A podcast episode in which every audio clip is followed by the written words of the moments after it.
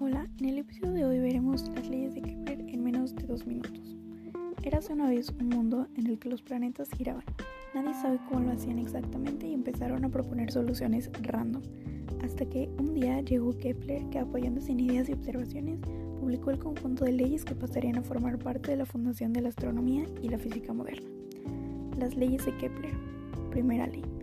Los planetas no giran en circunferencias ni en circunferencias de circunferencias los planetas giran alrededor del Sol trazando elipses donde el Sol ocupa uno de sus focos. Segunda ley. La línea que une al Sol con un planeta barre áreas iguales en tiempos iguales. Esto significa que la velocidad del planeta no es constante en su recorrido, sino que cuando se acerca al Sol su velocidad aumenta. Específicamente nos cuenta que hay una magnitud llamada momento angular que se observa al momento. Tercera ley. El cuadrado del periodo orbital es proporcional al cubo del semieje mayor.